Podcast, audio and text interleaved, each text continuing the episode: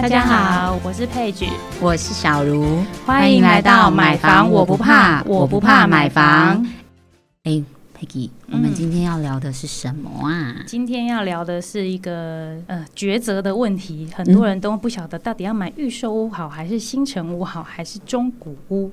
哦，原来就是左右为难的一个状态喽。是，可是我觉得预售屋。好像也不错啊，就是反正我一开始也没有交屋压力呀，嗯，而且还要装潢。像新城屋，可能一个房子摆在那边就开始，我要计算它的折旧，是对，而且又我又不用像中古屋那样子，就是我还要担心它哪边有漏水啊，或者是管线老旧啊，或者是什么硬体啊、电线的这种问题。你会怎么建议呢？呃，我会分开来跟大家先讲一下它的各自的优缺点。首先就是预售屋，预售屋就是像刚刚小卢讲的，它其实是呃买房子比较轻松的选择，因为大部分很多可能就有一个定签开多少钱，甚至有些人现在可能是定签十万，好像十万都买到房子，但是它其实是让你在。呃，建商在盖房子，譬如说一年、两年或是三年这一段时间，让你把头期款分开的缴完，所以对一般人来讲，他的头期款是比较轻松的。也有人会选择预售屋，就像刚刚讲的装潢的部分，在预售屋它有个比较特别，是因为它你在买的时候，它还没有真的盖，或是它才刚在盖，它会在你这个盖的楼层之前，就会问你要不要刻壁。所谓的客变呢，就是这是什么意思？预售屋才遇到这个问题，就是比如说我是三房两厅，如果你已经买了新的新城屋或是中古屋，它的格局就在那边，我没有办法去动。我如果要动，我一定要敲，要清运，然后可能要重新盖。那像我一定要嗯更衣室是，或是放包包鞋子的地方。对。虽然是一个梦想，哎，这是很多人的梦想，就男生会想要个书房，女生会想个是更衣室。对，没有男生应该是游戏间吧，打打那个 PS4 啊，多媒体室，真的 真的，或者是一个运动的空间这样子。它就是会变动到拆除格局的部分，那个部分它可能就会有额外的费用产生，因为预售它还没盖嘛，所以你可以在它还没有执行这个。隔间的部分主只要它不是主结构承载力的部分，它就可以帮你重新再做这部分，甚至是你的譬如厨具不要，你要用自己的厨具，那他就不用先帮你装，你就可以去退掉这部分的费用，或是说有些人他不要瓷砖，他可能想要改木地板。哦，那可能是要用加价，对他就可以跟建商，假设建商有配合厂商，他可以直接帮他做加价的服务，或者是说，那我就不要再帮你铺瓷砖了，类似这样子的前提就是不要动到主结构，对不对？对，没错。所谓的主结构是说，呃，通常因为梁柱还是什么的吗？建商他会跟你讲，因为有些墙它只是。呃，不是承载力的部分，它只是隔间墙。那当然，如果你想拆那要那一片墙，当然是没有关系。对。但是它有一些墙，它可能是呃主梁或主结构的承重力墙，那它跟结构面有相关，它就会先跟你讲说这一面是不能去拆除的。对。所以说会有遇过就是。假设屋主他因为风水啊，或者是因为他想要整个的那个房间的那个空间感更大，所以一定要拆掉那个主梁的那种墙嘛？你有遇过类似像这种状况吗？嗯，因为这个基本上你只要动到这个，你就一定要请建筑师评估。嗯，所以建商会一开始就会跟你说这一面墙不能动，先打消那个屋主的在其实他们在规划的时候，其实都已经会把这些墙面先先先规划好。对，所以可以动的部分，大概通常会是次卧。很多人会把次卧，就像您刚刚讲的，他可能改成我把它打掉半面墙，变成穿透式的客房，嗯，对，或是一些其他的不一样啊，对，或是其他的空间，大概就是客变的范围，或是会我要加灯座，很多人会加很多，现在或是加个灯那种气氛就不一样。所有的都是智慧开关，就可以在这个阶段就先处理好。对，了解。所以说，其实也不是说我们想要做什么的客变就一定能客变，还是要考量说整个大楼的呃主结构啊，安全性为主。安在安全全性以外的东西，基本上建商可以让你变动的范围，它都一定会让你变，就只是一个加减账的部分而已。嗯，当然还是要有 COCO 啊，不然我想要做大改变也没办法变啊。对，所以说其实客变其实对嗯符合消费者买预售屋的时候的需求是可以更能创造出他想要的空间感，跟他想要的一个房子的内容物，对不对？呃，应该是说客变是在你。买房子，他还没有去做这些隔间的时候，他就先让你把它改掉，你不用之后买了房子，然后还要再去敲敲敲掉，就是一个工程；清掉也是一个工程。那你敲掉部分，它可能不完整，它所以你要再花一个泥做或木做的工程，你可能就要等于多花四个费用。嗯，那 Peggy Peggy，我可以再额外问一个。就是小小的问题，就是哎，像毛坯屋，所谓的毛坯屋，你可以教教跟我们分享一下什么是毛坯屋？它跟像你刚刚提到的这种毛坯屋的概念是指说，呃，其实这比较大格局就会遇到这件事。小平数通常格局跟你的呃厨具卫浴通常会全部都付给你。那如果是比较大。对大平数的，或是比较豪宅等级的规格，它可能就会是毛坯，就直接整个是毛坯。对，你要怎么去做？你运用就是屋主的事了。呃，你可能那个豪宅等级的，他可能想要的卫浴跟他的厨具。他可能想要进口的，或是每个人想要的是不一样的东西，或是我们的瓷砖，或是他的墙壁可能全部都要用大理石啊，他就是有钱任性，就是任性。所以提到木作，对，所以豪宅等级的呃房子，豪宅等级的部分，建商通常都会做毛坯交屋，因为我等于我就算全部做好给你，你还是会全部拆掉，所以我干脆我就都都不要付。嗯，所以其实这样可能，嗯，买买买主在跟建商谈的空间上面也会有一点点，嗯，落差或有点空间可以弹弹性，对不对？哦，可是他在卖的时候，他其实就已经是卖给你毛坯价了。哦，对，你讲就是说，如果是小平数，我要退掉这些东西的话，除非你真的不要，要不然我都会建议。他可以用，你还是先用原本他的格局这样。对，因为建商退给你，他是算材料费，嗯，但是他在装的时候，他是材料费跟工钱一起算嘛，正常是这样子。对对。但他退掉你的时候，他可能只退掉，比如说你厨具不要，就退这个厨具的费用。但是你到时候新要装另外一套新的厨具，对，它绝对是不止这个材料的费用。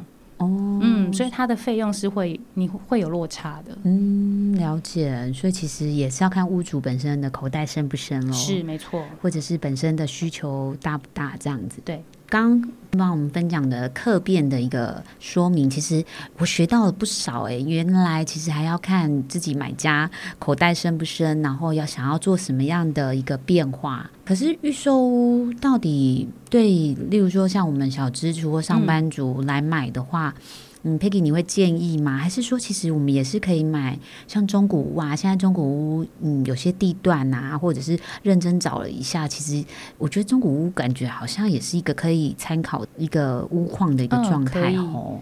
应该是说，你没有马上有头期款的话，你可以利用这个分期付款的概念来买预售屋。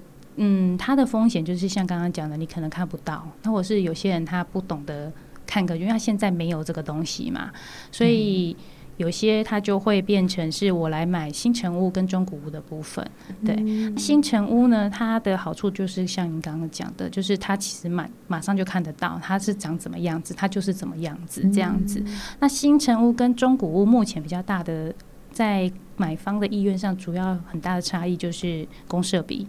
因因为现在新房子消防法规的关系，都一定要有双逃生梯，对，所以公设比基本上没有三十以上是不太可能达成这件事情。这就是新城屋的部分嘛？对，但是如果中古屋的话，你可能买一个电梯滑下或是呃公寓的话，它里面的你可能买实实际的平数，你的全幢平数跟你的实际平数其实落差不大。嗯，就是实际我就是买我使用全部都是我在用的空间了，就不会是嗯，像有些人会考量公社就很虚啊，因为到后面就变成可能大家摆放物品的空间，或者是可其实可能像社区的公社，我们也没有比较少去使用啊，或者是可能放在那边养蚊子之类的啊，所以说其实好像中古屋也。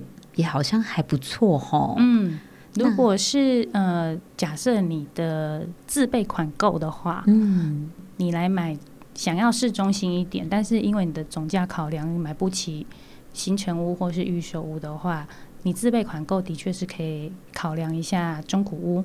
为什么要提到自备款要比较够？是因为通常中古屋的贷款没有办法贷到这么高。为什么？因为基本上银行是。在意这个品对屋况，那等于是说品质嘛？那你的新成屋它有一定的，它至少一定房子至少它可以年限，通常都是五十年。嗯，以以银行来估算的话，所以假设你是买五十年的房子，它可能就一定贷款成数很低，可能说不定只有六成。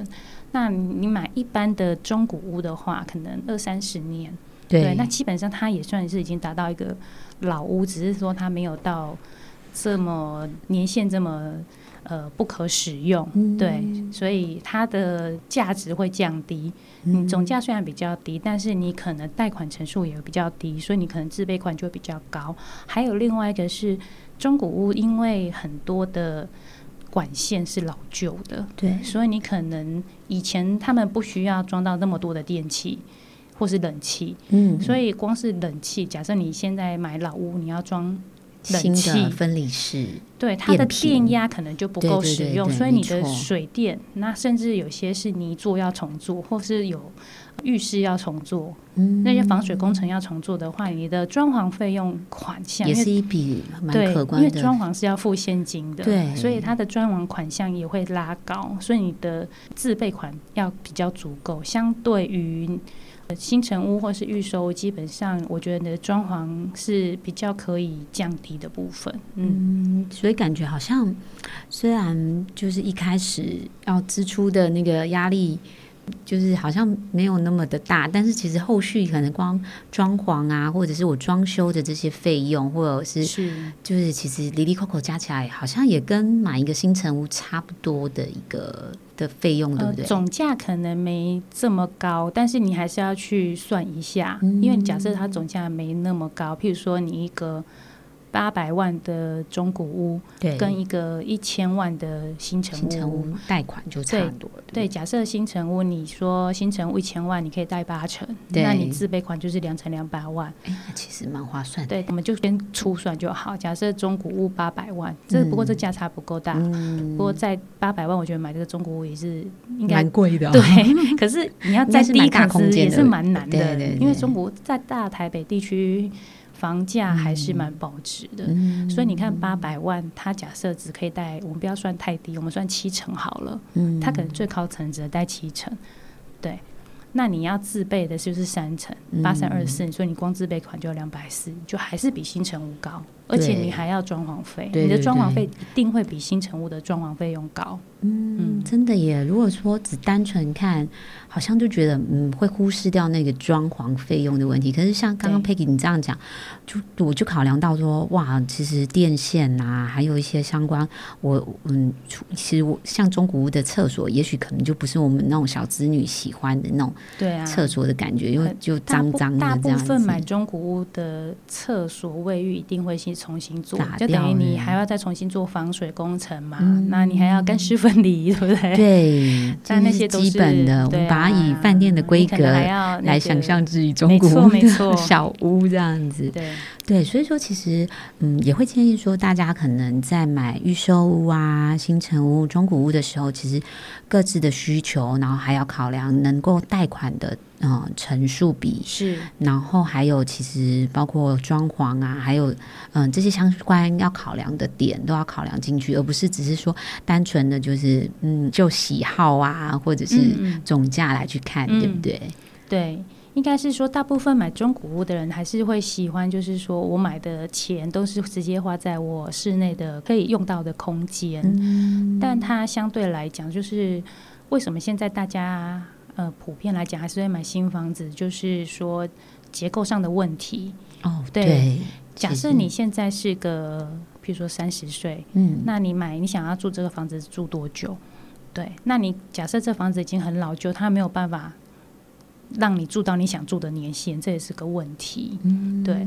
然后，嗯，现在房子很多新房子都会讲到质震啊、抗震啊、隔震，不管它是哪一种，是因为呃，我们台湾毕竟还是在这个地震带，所以新的房子基本上你不用去太担心。这件事情，但老房子对，但老房子不是说它的结构一定不好，因为很多老房子的确是结构是好的，没错，但也相对来讲它的风险性是比较高。其实它就有折旧的问题，对，它是有一定的风险存在，所以才会有这个都更的题材嘛。嗯，需要把这些老旧房子去做一个对翻修，翻修其实。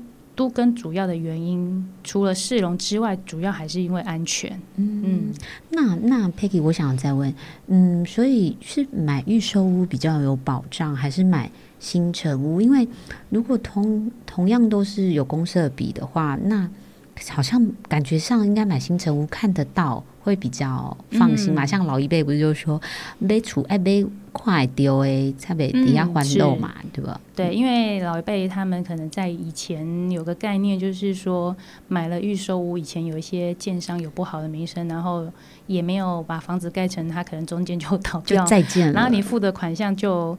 就不见了，对，就不通，对呀，之前新闻事件其实就让大家蛮蛮怕怕的。但是我觉得现在其实建商都还算蛮有保障的啦，都是至少是知名的建商啊。对，其实如果你你怕风险的话，就可以从几个面线来挑。第一个就是刚刚讲的，我们找知名有品牌的建商。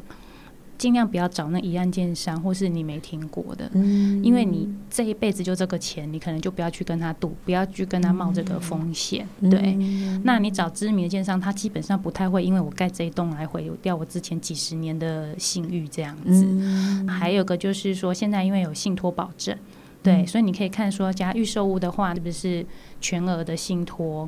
假设呃，现在有这个信托保证的机制在，就是建商真的盖不了这个房子的话，他的钱是被锁在信托里的，所以银行可以把这个信的概念，对，银行可以把信托的钱再去付给银超，可以把它完成，把可以把这个建案完成，这是另外一个考量，这样子，所以这样就比较消费者可以放心，就有一个双重的保证，第三方的一个一个相对是安心。监督这一这一笔款项这样子。那如果不放心，当然就是一样啊，就买。新城屋啊，新城屋就是你看得到它长怎样就长怎样，因为预售屋很多人是看了那个平面图的格局规划是没有感觉，那可能交屋才会发现说怎么跟我想的不一样，这个空间怎么跟感觉画的图里面的那个空间的实在感就不一样。是有些人他可能看平面图，他不会去看梁。哦，对我可能因为都看房间的那个房间大小，对，然后床摆在哪里都没有变，就一进去发现，哎，房间大门一开就一个大梁哦，因为他没有考虑到这个梁的部分。哇，所以其实预售屋可能我们自己在看平面图的时候，也要可能要留意一下这个状况，对不对？是是，所以其实好像。各种的嗯产品的一个状况，其实都是呃消费者本身自己要考考量的进去的一个参考值，包括可能预售屋啊或新城屋。那像 Peggy，你会建议像我们买新城屋有什么好处呢？呃，新城屋主要就是你看得到、摸得到，很多还会主打就是一卡皮箱就可以入住嘛，饭店式规划。如果以新城屋、预售屋跟中古屋来讲，假设你有急需、迫切要住的话，你没有办法空着等两年，你可能假设你买中古屋，你要等它装潢，你这一段时间你要住哪里是个问题。那新城屋它就不会有这个问题，就算。它里面你都没有装潢，你可能只要买个现成家具进去住也是可以住。那像现在的预售屋，大概它的年限就是大概都抓几年盖好？以一般现在市场来看的话，通常看它的基地面积大小跟楼层高度，对，还有户数，对不对？对对对，就是基地大小的部分。对对对。以比较常见的样态来讲，就是说我以一般客人比较知道，说假设一般那种一栋。一栋楼，嗯然后可能基本可能五十米以下，大概就是十四层楼这种一栋楼，嗯基地面积就是只盖一栋的这种，嗯大概都一年到两年就可以盖好了。其实还嗯蛮快的、欸，对，除非他用一些特殊工法，或是他基地可能更大。它有好几栋要一起，或是它是超高楼建筑，因为超高楼建筑的法规不一样，那它的盖的难度比较高，当然它就不会是、呃那么快，两三两，年，它那么快，你也要很担心为什么那么快就盖好。我我我刚刚就对联想到消防的，因为高高楼的话，是，对消防是一个蛮重要的一个考量啦。。对对对。所以说，其实预售屋，那可以再跟 Peggy 请教一下，像目前市场上比较多建商是以新城屋来贩售，还是比较多做预售屋销售这样的建商的比比重？Peggy Peggy 这边有大概了解呃应该说，以大台北地区来讲的话，基本上还是会先走预售。先走预售，因为看、对啊看看不到。应该是说预售的时候，就跟现在商品预购的概念嘛。假设我预购的时候就已经有人买的话，我的压力会减轻很多。